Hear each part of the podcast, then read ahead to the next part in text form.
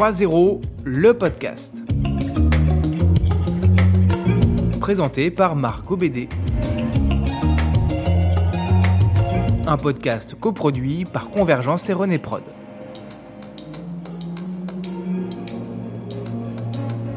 Ce podcast est une série d'interviews réalisées dans le cadre du Forum mondial 3.0.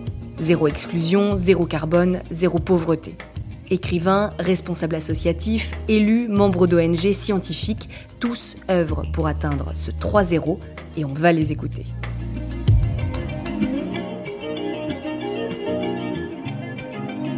Épisode 5, Johan Negroutiou, agronome biologiste et écrivain engagé.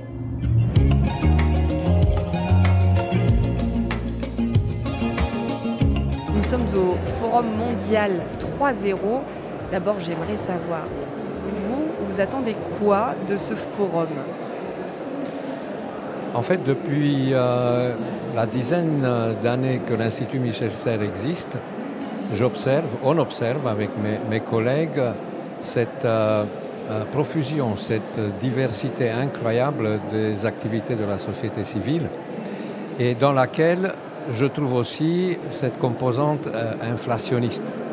C'est-à-dire qu'il y a une redondance, il y a une, euh, une quantité de, structures, d'initiatives, d'expérimentation qui se font à petite échelle et qui ont du mal à euh, prendre euh, forme à des dimensions. Non, les racines sont là, mais à diffuser et à, grandir, à faire tache d'huile, à faire masse. Mm or, c'est ça qu'il faut opposer au système tel qu'il est. Bah là, on monde tel qu'il est. Il y a du monde pour le coup au forum. Donc c'est un, bon exemple à vos yeux.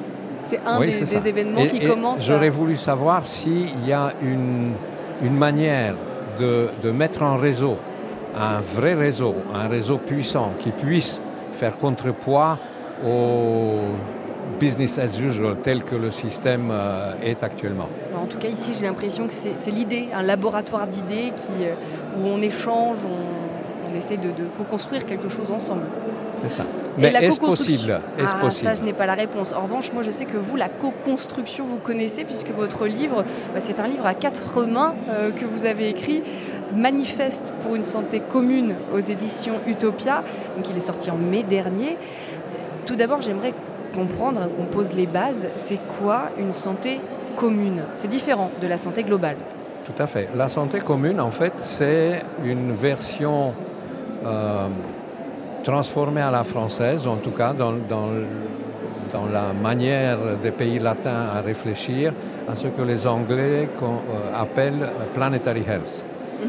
La santé planétaire nous a semblé un peu trop euh, géologique, trop géographique. Et on, pense qu'avec la santé commune, on peut mieux définir qu'est-ce qui fait euh, que pour que le débat qui a fini par s'installer dans la presse, dans le monde politique, pour accepter que nous sommes dans un système socio-écologique, comment on peut traduire ça en termes opérationnels? La santé commune, à mon avis, le fait, parce qu'elle euh, définit euh, d'une manière indivisible, interdépendante, euh, une démarche santé qui associe la santé des milieux naturels, qui est une santé à long terme, qui est une santé où il ne faut pas euh, faire de la décroissance écologique. C'est une santé donc qui se projette sur le long terme. C'est ce que globalement notre système social ne sait pas faire. Ensuite, si admettons que la société des milieux euh, serait correcte dans cette situation-là, se pose la question de la santé des sociétés. Est-ce que les sociétés sont en bonne santé? Et la santé sociale, en fait, euh, ou sociétale, c'est celle qui garantit un accès équitable aux ressources vitales euh, des populations. C'est en fait le, le socle des droits fondamentaux. Donc finalement, la, santé commune, c'est l'interdépendance entre la santé des milieux naturels, la santé sociale et la santé humaine. C'est sans ces trois santé qui nous... Bah, il, y a la, il y a la santé sociétale qui est au milieu, et puis il y a la santé publique, la santé des personnes, telle qu'on l'entend, et qui n'est pas comme l'a défini euh, l'OMS depuis 1948, n'est pas juste l'absence de maladie ou d'infirmité. C'est aussi un état complet de bien-être social, politique, culturel, etc. Donc vous voyez, donc c'est extrêmement systémique mhm. ce qu'on est en train d'expliquer de, dans ce livre. Alors j'aimerais vous lire un, petit extrait de, votre livre, Manifeste euh, pour une santé commune. Il s'agit de recevoir les ressources de la nature de manière à satisfaire les besoins humains avec raison et prudence et à utiliser les ressources de la raison humaine pour garantir les besoins de la nature et permettre sa pérennité. L'idée finalement de ce livre, c'est de faire société avec la nature. Cette phrase, elle le résume bien. je pense. Euh, et c'est d'autant plus vrai que euh, ce livre est en fait euh, une nouvelle hiérarchie, une nouvelle articulation des vieilles idées qui circulent c'est quoi Les vieilles idées, les vieilles idées, c'est celles qui font que le socle des sociétés humaines, c'est le tandem ressources, droit, devoir, santé. Dans le paragraphe que vous, vous avez lu, vous avez le mot satisfaire les besoins. Ça, c'est des droits. Et puis, vous avez la formule qui dit garantir les besoins de la nature. Ça, c'est des devoirs. Donc, je pense que ce livre dans lequel biologistes et juristes discutent ensemble euh, apporte cette clarification. C'est une clarification qui est d'autant plus nécessaire que depuis de nombreuses années circulent dans nos sociétés des récits progressistes qui sont en fait des variations sur un même thème qui est le thème socio-écologique. Il a fini par s'imposer. Mais c'est deux termes qui n'allaient pas du tout ensemble avant. Pas, bah, depuis, euh, depuis quelques années, oui. Depuis une cinquantaine d'années, depuis le discours ah de la Palmé, depuis euh, la conférence de Stockholm. Euh, si, si, c'était là. Mais on l'a pas démocratisé On l'a subtilisé au, bénéfice de thèmes que le développement durable, économie circulaire, etc. Et donc, ces vieilles idées qui tournent autour des besoins et des ressources, c'est-à-dire du socio-écologique, ce, livre est en fait une synthèse conceptuelle basée sur le récit de Michel Serres qui est le contrat naturel et, et qui est assorti d'une euh, dimension méthodologique. Aujourd'hui, il y a des sociétés qui ont réussi à obtenir cette santé euh, commune. Il y en a, elles existent? Très bonne question. Je, pense qu'elle existe sur papier. Euh, on donne, il y a trois exemples dans ce livre dans lequel on essaye de, présenter cette, euh, cette dimension-là. C'est la Nouvelle-Zélande qui s'est dotée depuis 1991 d'une constitution dans laquelle la gestion de ressources est l'acte fondateur du premier, du premier texte du pays. Et dans les faits? Dans les faits, en fait, il bute sur la question comment mesurer, quoi mesurer, à quel niveau territorial, à quelle échelle territoriale peuvent s'emboîter les, mesures et les décisions. Mais je pense qu'ils sont en train d'y arriver. Nouvelle-Zélande et après. Euh, après, il y a la Chine qui a sorti. Euh, la Chine, je ne m'attendais pas à, ah, ce que ce soit ce pays-là. Bah, vous trouvez deux pages dans lesquelles on raconte euh, la proposition chinoise qui s'appelle la civilisation écologique et qui est une variante du socio-écologique dont on parle ici, mais au, goût, aux méthodes et à la stratégie, euh, top-down d'un pays comme la Chine. Notamment avec l'histoire du charbon arrêté du jour au lendemain. Ça, c'est, en fait, pour faire simple, je vous dirais, vu le stade dont ils considèrent euh, se situer actuellement, ils disent polluer d'abord, gouverner ensuite. Donc ils en sont là. Mais les, fondements de ce qu'ils appellent la civilisation écologique sont là. C'est une manière aussi de contrer le monde occidental euh, avec euh, ce que les Chinois appellent euh, une civilisation écocidaire. Et puis à la Finlande, qui a sorti une, une, petite démarche basée sur sept principes dans lequel ils essayent de, de faire un pays à l'équilibre entre le social et l'écologique. Dans votre livre, vous citez une phrase du sociologue Bruno Latour. La solution pour ne pas récidiver consiste à ne jamais accepter de dire d'un sujet quelconque qu'il a une dimension économique. Pourquoi? Ah, Parce qu'on euh, est dominé par l'idée que euh, si l'économie ne marche pas bien, euh, le reste de la société ne, peut pas fonctionner euh, proprement. Mais à l'heure de la mondialisation, la dimension économique, elle est primordiale. Oui, mais elle le fait avec une décroissance écologique d'abord et une décroissance sociale ensuite. Tant qu'on n'a pas, tant qu'on n'arrive pas à, équilibrer, c'est-à-dire construire une... Alors, je, dirais ça autrement.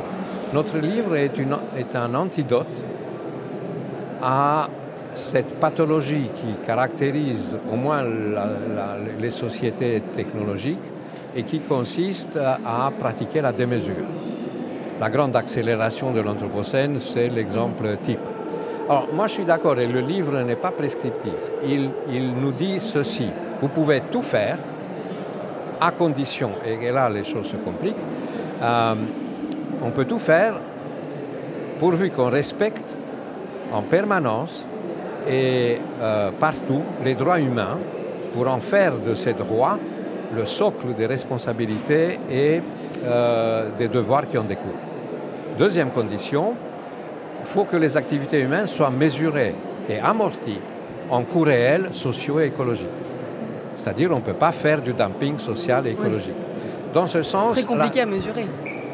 Mais c'est ce, qu'on fait avec euh, l'outil euh, santé commune. Alors je préciserai avant d'aller vers l'outil si ça vous intéresse. justement, quand vous dites l'outil, c'est ce, manuel pour construire un bon projet de santé commune c'est, un manuel, c'est peut-être pas le bon terme, mais... Oui, c'est presque ça. C'est une, manière d'expliquer comment nous, nous soumettre à une purge sociale et écologique. Je ne parle pas d'effondrement, je ne parle pas. Parce qu'en fait, le, le bouquin a une démarche polyclinique.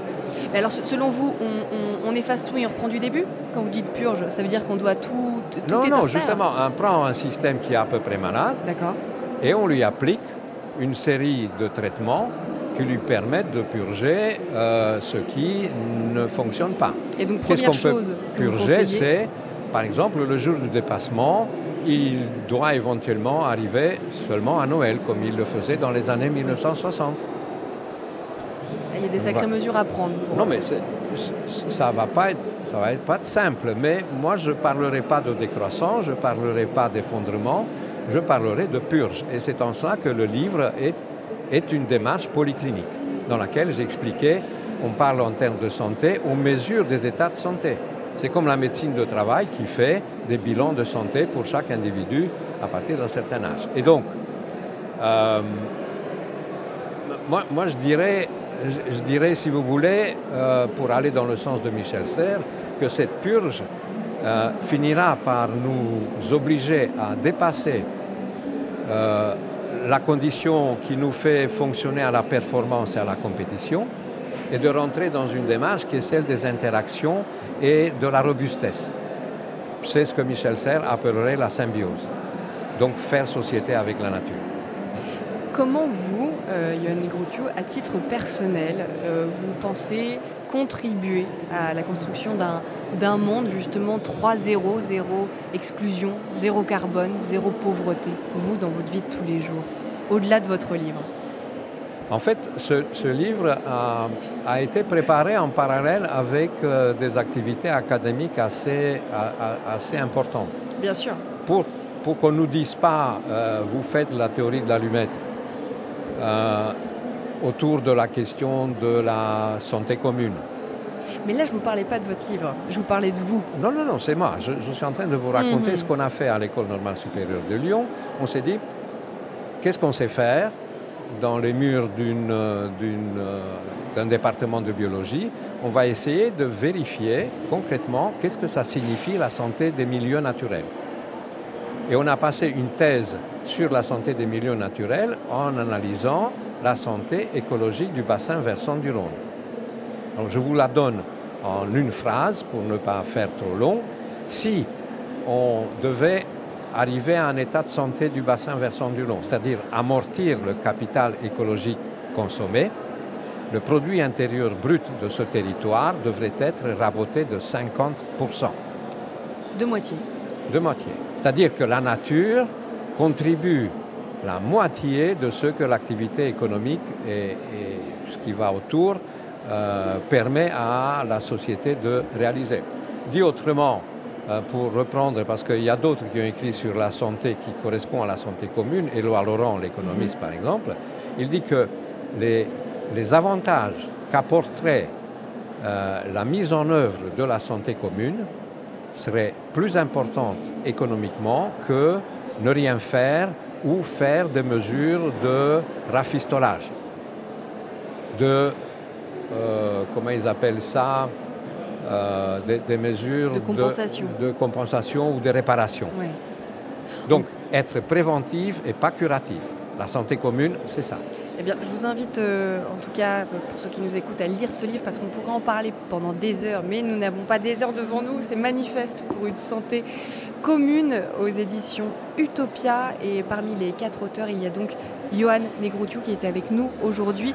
Et je rappelle que vous êtes donc agronome, biologiste, puis on l'a entendu, écrivain engagé. « 3.0, le podcast. Coproduit par René Prod et Convergence.